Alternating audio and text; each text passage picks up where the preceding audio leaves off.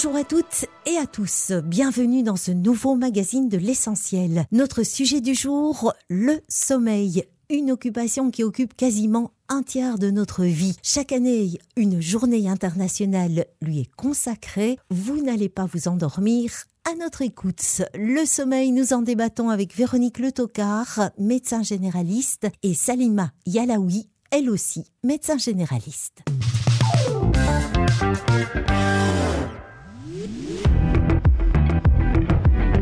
Est le nombre d'heures de sommeil idéal selon vous Entre 8 et 10 heures. 6 heures. 10 heures. Pour moi, c'est 8 heures maximum de sommeil. À mon avis, c'est 8-9 heures. Mais ça me paraît un peu réaliste. Vers quelle heure vous couchez-vous en semaine Entre 21h30 et 22h. Vers 1h30, 2h. C'est un peu tard, mais voilà. Euh, minuit, minuit et demi. 22h30, c'est une bonne heure. Et le week-end Je vais plus ou moins à minuit. 3, 4 heures du matin. Comment faites-vous pour vous endormir le soir Moi, c'est obligé, je regarde une série. Comme ça, pour après, je m'endors. Je m'endors euh, très facilement, très vite. Je rêve à Pierce Brosnan. Ah mais je suis tellement épuisé que je me couche et je dors. Je mets souvent un peu de musique, je pense, et ça, ça m'endort euh, automatiquement. Je regarde des documentaires sur euh, des serial killers. Combien de temps est-ce qu'il vous faut à peu près pour vous endormir? 10 minutes. hein. Une heure. Il me faut une petite heure et sinon une vingtaine de minutes. Minimum une heure, voire trois. Est-ce que vous comptez le nombre d'heures de sommeil qu'il vous reste avant de vous lever le matin? Moi, je compte. Ah ça, je ne le sais pas. Mais généralement, je me réveille peut-être une demi-heure, un, un quart d'heure avant l'heure de mon réveil. Donc je, je regarde, oui, il me reste encore euh, 30 ou 15 minutes avant de me lever. Oui. Est-ce que vous avez déjà eu des difficultés pour vous endormir le soir? Oui, quand il fait chaud, du coup j'enlève la couverture ou je me tourne plusieurs fois dans mon lit et j'ai un peu du mal à dormir. Oh, calmement, euh, je n'ai pas de rituel particulier. Il y a trop d'informations qui viennent dans ma tête et je repense à toute ma journée et j'arrive pas à m'endormir directement en fait. Est-ce que vous avez déjà eu à prendre des somnifères ou des médicaments? Non, jamais. À base de plantes, oui. Je dois prendre des médicaments euh, pour dormir tous les jours. À quelle heure vous vous réveillez le matin À 6h30. D'abord à 6 heures, puis je me recouche, puis je me relève à 8h30. 6 heures pour aller à l'école. Est-ce que vous vous réveillez naturellement ou avec un réveil? Non, j'ai besoin d'un réveil. Naturellement. Au début, il fallait le réveil, maintenant c'est naturel. Le cycle était là. Un réveil ou plusieurs réveils Avec plusieurs réveils. Je mets mon réveil par acquis de conscience, mais je, je suis souvent réveillé plus tôt. Et tu le laisses sonner plusieurs fois ou tu te réveilles dès la première sonnerie Non, non, il sonne vraiment plusieurs fois et j'ai du mal avec ça. Il sonne plusieurs fois toutes les 5 minutes. Est-ce que vous êtes fatigué le matin quand vous vous levez Franchement, oui. J'ai l'impression que la qualité du sommeil n'est pas optimale, quoi.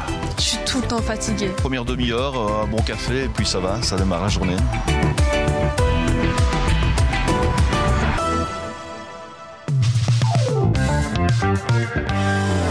Bonjour Véronique. Bonjour. Bonjour Salima. Bonjour. Sur sa couche, il se tourne, se retourne et le sommeil se détourne. On va commencer par rappeler l'importance du sommeil. Véronique. Alors le sommeil, c'est extrêmement important. Alors on a tendance à penser, tant qu'on fonctionne la journée plus ou moins bien, si on dort moins, c'est pas grave, on a toujours plein de choses à faire, mais pour notre santé, et en particulier pour la santé de notre cerveau, c'est essentiel. Euh, c'est à ce moment-là que toutes les connexions se, se rétablissent. Euh, c'est surtout à ce moment-là que le cerveau se nettoie euh, de tout son fonctionnement de la journée. Et donc c'est vrai que le manque de sommeil chronique a énormément de conséquences. Euh, et on établit maintenant clairement un lien entre le manque de sommeil chronique et l'apparition notamment de la maladie d'Alzheimer ou de certaines démences parce que le cerveau n'a pas pu se nettoyer comme il fallait. Donc le sommeil est essentiel pour plein de choses. Combien d'heures est-on censé dormir euh, par nuit? Concernant le nombre d'heures, il n'y en a pas réellement un qui est idéal, mais par contre, c'est prouvé que c'est intéressant de dormir au moins entre 7 heures et 9 heures pour les adultes. Euh, après, ça va vraiment dépendre euh, de l'état dans lequel on se trouve quand on va se réveiller. Donc, il y a plusieurs types de personnes. Il y a des personnes qui vont avoir besoin de moins d'heures de sommeil, comme d'autres qui auront besoin de plus. Et ça va vraiment dépendre d'une personne à l'autre. Après, il faut savoir aussi que les enfants plus jeunes ont besoin de plus d'heures de sommeil. Donc, euh, par exemple, les, les, enfants de 1 à 2 ans, ils ont besoin de 14 heures de sommeil. Entre 3 et 5 ans, c'est 13 heures. Entre 6 et 13 ans, c'est 11 heures. Et il faut savoir que les adolescents, ils ont besoin en moyenne de 10 heures de sommeil. Mais encore une fois, ça dépend vraiment d'une personne à l'autre.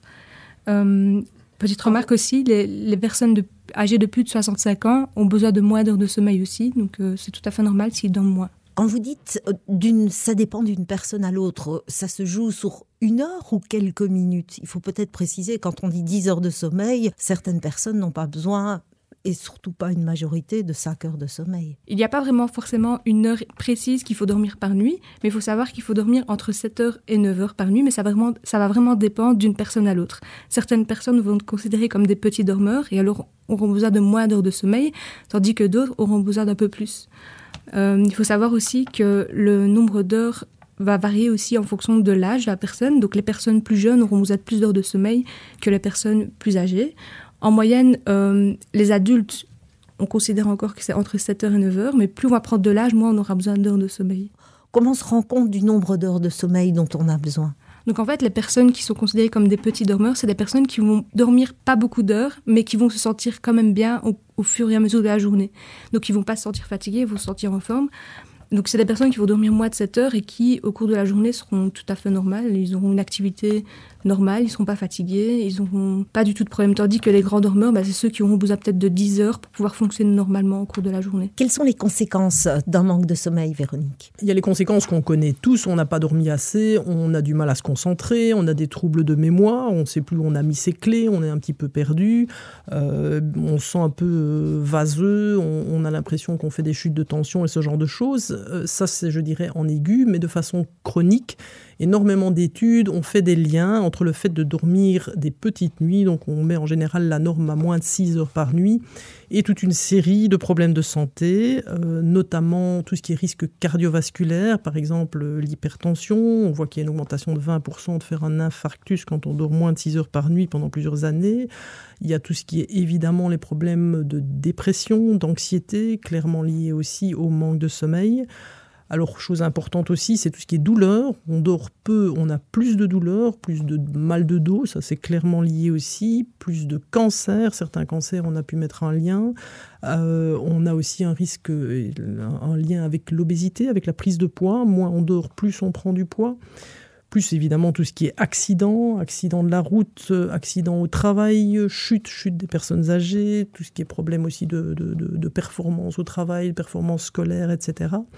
Euh, donc voilà, il y a énormément de choses. Et aussi récemment, on a mis en évidence clairement en lien avec les problèmes d'immunité. Euh, on, on a un système immunitaire qui fonctionne moins bien quand on dort trop peu. On a pu voir clairement démontrer que les réponses à certains vaccins diminuaient dans les populations qui dormaient trop peu. Des études euh, mettent en, lumière un lien de plus en plus avéré entre démence et manque de sommeil aussi. Clairement, c'est ce que j'expliquais tout à l'heure, le sommeil est utile pour que le cerveau euh, se nettoie euh, et enlève effectivement ces substances qui sont produites durant la journée et durant son fonctionnement. Et on sait que de nombreuses démences, et notamment la fameuse maladie d'Alzheimer, sont liées à l'accumulation de ces substances dans nos neurones. Et donc, clairement, oui, quand on fait des imageries chez des gens qui dorment trop peu, on voit cette accumulation qui se, qui se fait beaucoup plus rapidement. Et donc oui, il y a un lien avec le manque de sommeil chronique euh, et l'apparition de démence. Et on constate que la population euh, dort moins qu'auparavant, que les générations précédentes. Absolument. Les générations précédentes étaient plus souvent en lien aussi avec la luminosité, aller se coucher plus tôt, et on, estime qu'on dort en moyenne une heure de moins que dans les années, fin des années 70. Ça, c'est les estimations euh, de l'OMS dans les pays occidentaux. Trouble du sommeil, insomnie, à partir de quel moment est-ce qu'il faut vraiment s'inquiéter, tirer la sonnette d'alarme? Alors il faut vraiment faire la différence entre l'insomnie avérée et ce qu'on appelle les pseudo-insomnies. Donc certaines personnes disent qu'elles ne dorment pas assez, qu'elles voudraient dormir plus, euh, mais n'ont pas de conséquences sur leur fonctionnement diurne. Donc on parle de troubles du sommeil quand vraiment ça a des conséquences euh, sur le fonctionnement durant la journée.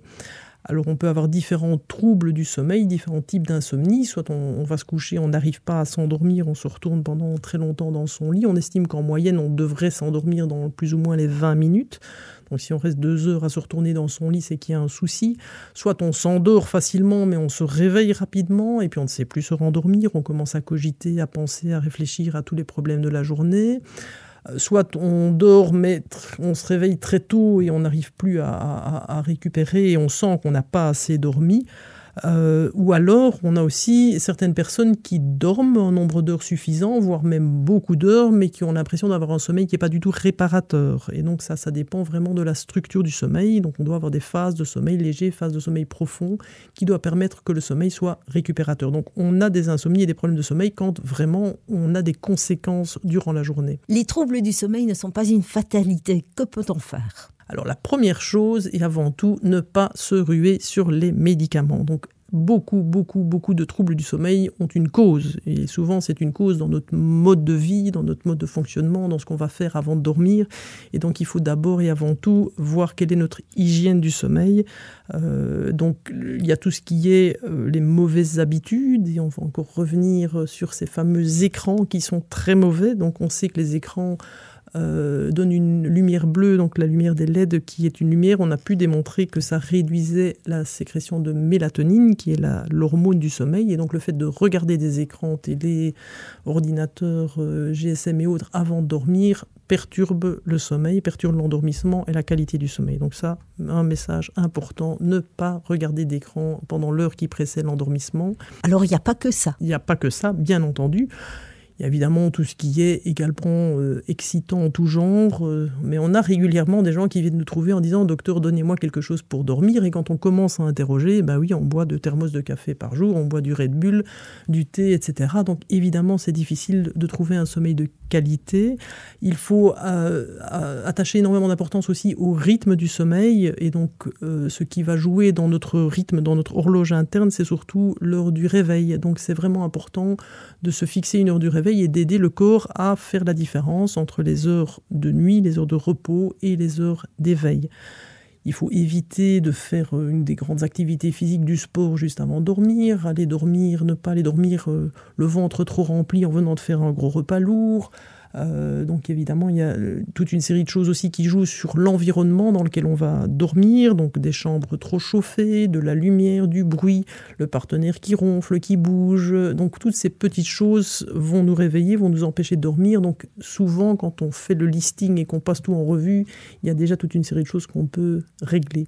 Tout ce que vous venez de d'énumérer, c'est quelque chose que l'on peut changer de soi-même sans médicaments. Quand prend-on des médicaments ou, des tisanes à base de plantes? Est-ce que c'est nécessaire parfois? Alors, la première chose, c'est important d'avoir un, une espèce de rituel avant de s'endormir. Donc, c'est rare les gens qui sont actifs euh, jusqu'à l'heure du coucher et qui vont se mettre au lit et s'endorment tout de suite. Alors, il y en a qui ont la chance, ça arrive, mais c'est vrai qu'il faut laisser au corps un moment de répit, de relaxation pour qu'il se mette en phase sommeil.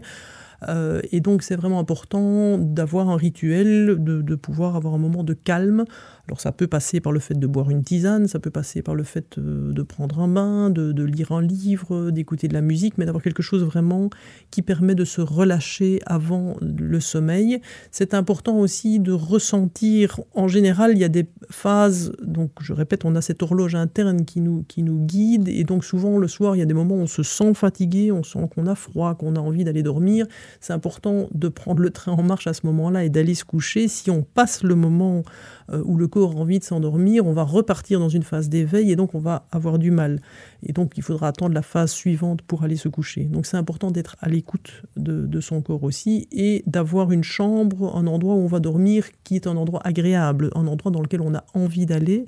On peut avoir un conditionnement parfois négatif qui se fait parce qu'on dort mal, on, on a peur d'aller dans sa chambre, on se dit ça y est, je vais de nouveau passer une nuit blanche, et donc ça devient un cercle vicieux, un, espèce de, d'auto-entraînement négatif où, où, on a finalement peur d'aller se coucher. Donc il faut se réconcilier avec sa chambre à coucher et aussi rituel pour s'endormir, rituel aussi pour s'éveiller. Oui, maintenant c'est surtout important l'heure du réveil, donc c'est important de ne pas, euh, quand on a l'alarme qui sonne de son réveil, de chaque fois repousser, de repousser le réveil et de se réveiller chaque fois euh, fatigué, ça, ça, génère encore plus de, stress et de, nervosité, donc c'est important vraiment de se fixer une heure de réveil et de se réveiller toujours à la même heure.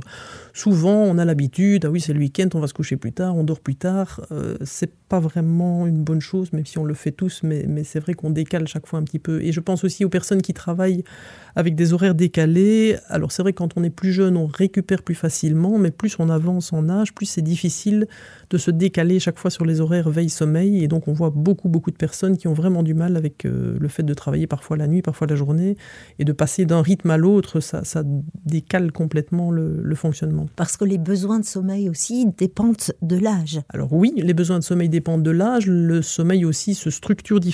Les phases de sommeil paradoxales, les phases de sommeil profond euh, évoluent avec l'âge, donc on, on, ça diminue un petit peu et le nombre d'heures diminue. Alors ça, c'est aussi un gros problème qu'on voit notamment chez les personnes âgées qui dorment beaucoup moins, mais qu'on aimerait faire dormir plus ou qui voudraient dormir 8-9 heures par nuit et qui, pour beaucoup, prennent des médicaments qui ont énormément de conséquences négatives sur leur santé. Alors précisons justement, parlons de ces médicaments.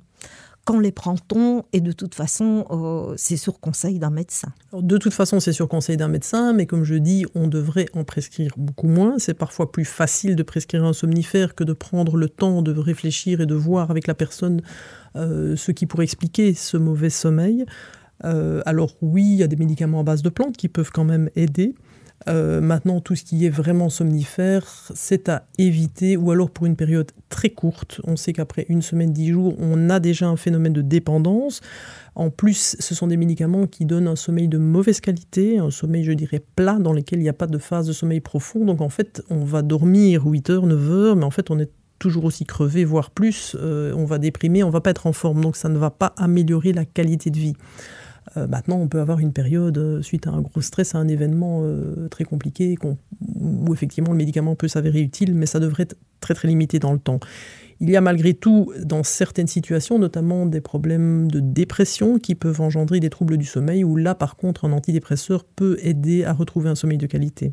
Donc ça, c'est une autre classe de médicaments et c'est une autre indication qui doit évidemment se discuter avec le médecin. Il y a la question, en tout cas aussi, des apnées. Alors ça, c'est encore un autre problème. Et donc c'est vrai qu'en général, les gens qui font des apnées du sommeil sont des gens qui dorment, qui dorment même beaucoup, mais qui ont un sommeil qui n'est pas réparateur. Euh, donc ils vont dormir 10 heures ils vont être toujours aussi fatigués avec vraiment des risques d'endormissement, notamment sur la route, au volant. C'est des gens qui s'endorment quand ils sont dans une salle d'attente. Euh, parce qu'en fait, la nuit, ils font des pauses respiratoires. Donc il y a des moments où ils s'arrêtent de respirer. C'est souvent le conjoint d'ailleurs qui, donne le, signal d'alarme. Euh, et donc on peut mettre ça en évidence en faisant une étude du sommeil. Et pendant ces pauses, ils ne sont pas bien oxygénés. Et donc en fait, comme le cerveau ne reçoit pas assez d'oxygène, il ne se repose pas, il ne se rétablit pas correctement. Et donc on est complètement fatigué. Donc pour ça, à ce moment-là, on offre la possibilité euh, d'avoir euh, une, espèce de, pompe qui permet d'insuffler de l'air durant toute la nuit pour permettre aux gens d'avoir une oxygénation correcte. Et en général, les gens se sentent beaucoup mieux et beaucoup plus reposés. Il y a aussi ce qu'on appelle les jambes sans repos. Alors ça aussi, c'est un autre phénomène, c'est un autre problème effectivement euh, de santé où certaines personnes ont, durant la nuit, ont besoin d'agiter de, les jambes, sont réveillées par ces, ces mouvements. Alors c'est un, un trouble plus neurologique qui se soigne avec certains médicaments spécifiques qui sont apparentés aux médicaments qui traitent la maladie de Parkinson. Mais voilà, c'est un, un, problème purement euh, neurologique. Le sommeil est essentiel. On va résumer en quelques conseils ce qu'il faut faire. On commence par euh, s'endormir. Alors, s'endormir, comme je le disais, c'est important d'être dans un endroit calme, sans lumière, un endroit où on se sent bien, et c'est important d'avoir un espèce de rituel et de vraiment se relâcher. Alors on peut chacun trouver un peu les méthodes qui nous conviennent, euh, mais c'est vrai qu'il existe toute une série de techniques de relaxation. Il y a d'ailleurs des podcasts et des applications qu'on peut écouter sur son GSM, j'en dis bien écouter et pas regarder, euh, qui vont vous aider à, à, avoir des exercices notamment de respiration, d'auto-hypnose, où vous allez vous concentrer sur les différentes parties de votre corps, les sentir progressivement se laisser aller, se relâcher se concentrer sur une respiration par le ventre, une expiration où vous vous détendez. Donc tout ça sont des choses qui peuvent vraiment aider.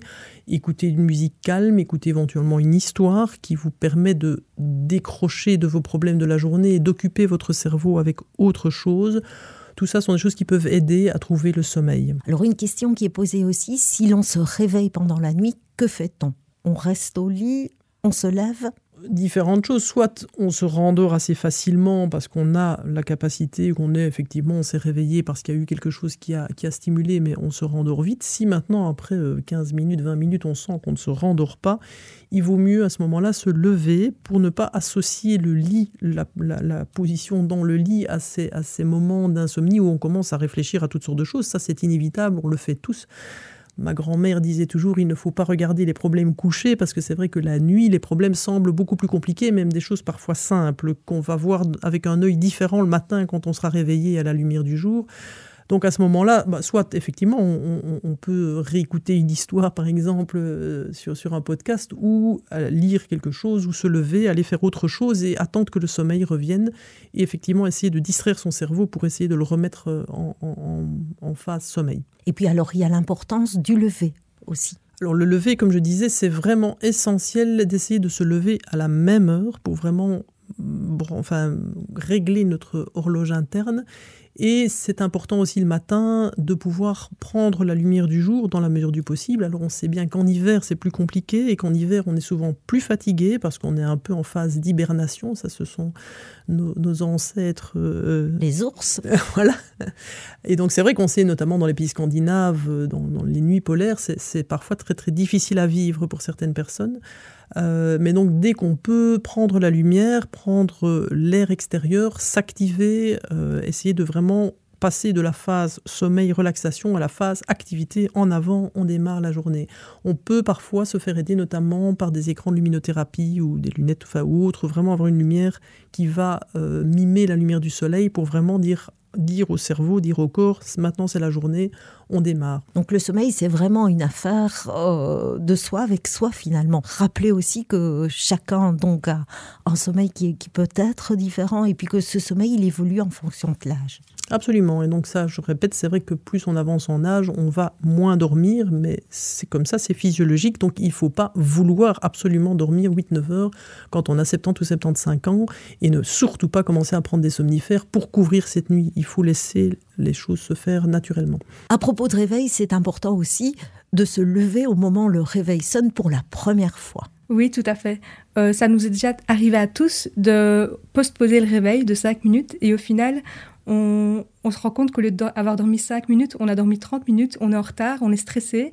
Et alors, euh, ben, toute la journée, on est stressé. en fait, ce qui se passe, c'est qu'à ce moment-là, avec le stress, on a sécrété une hormone de stress qui s'appelle le cortisol. Et cette hormone-là, en fait, elle est présente dans notre corps toute la journée. Ce qui fait que toute la journée, en fait, ça va engendrer de la fatigue. On sera un peu plus fatigué. Et en fait, c'est un cercle vicieux. On a l'impression d'avoir dormi mieux le matin. On a reporté de notre, notre on a dormi un peu plus, entre guillemets, mais en fait, ça nous a juste stressé et ça nous a donné plus de fatigue. En même temps, c'est parce que le matin, c'est le moment où la température du lit est idéale. Exactement. On a du mal à soulever la couverture et à sortir de notre lit. Une astuce pour essayer de pouvoir se lever du premier coup, c'est de mettre le réveil un peu plus loin. Comme ça, bah, lorsque l'alarme sonne, bah, en fait, on est obligé de se lever du lit et aller l'éteindre. Et alors, une fois qu'on est levé, bah, on n'a plus envie d'aller se mettre dans le lit. Pour conclure, on va rappeler que le médecin traitant reste le premier interlocuteur pour le sommeil, comme d'ailleurs pour le reste de la santé. Oui, c'est clair. Je pense que dès qu'on a des soucis, dès qu'on se pose des questions, il ne faut pas hésiter à consulter son médecin. Et je pense que celui-ci, dans la plupart des cas, ne doit pas prescrire quelque chose, mais c'est plutôt de vraiment voir avec vous où se peuvent peut-être euh, se situer les difficultés. Mais bien sûr, il faut consulter. Rappelez ce que sont les bonnes habitudes. Absolument. Et créer les conditions pour s'endormir et se réveiller facilement. Tout à fait. Merci Véronique. Merci beaucoup. Merci Salima. Merci.